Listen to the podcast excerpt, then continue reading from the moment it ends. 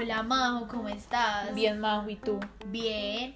Ey, parce, ¿ya has escuchado hablar de la tecnología digital? No, no, no, por ahí un poquito y ya, pero quiero saber más.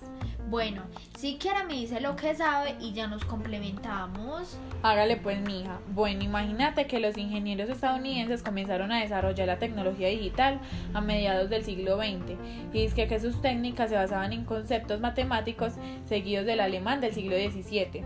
Gottfried, quien, fue, quien propuso un sistema de computación binario. Pero Majo, para entender a la tecnología digital, eh, que es un proceso de base 2, debes tener en cuenta que la información digitalizada se registra en código binario, de combinación de los dígitos 0 y 1.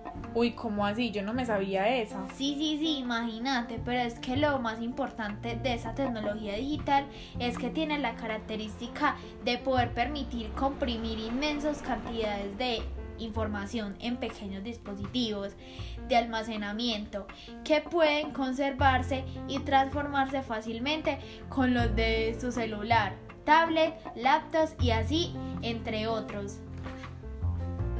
Pero es que parce, yo poniéndome a pensar, es que antes era muy imposible de realizar o pensar. Ahora puedes guardar mucha información de manera sencilla. Bueno, y como para ir finalizando, la tecnología digital ha transformado la forma en que las personas se comunican, aprenden y trabajan. Majo, majo, y te daré un ejemplo.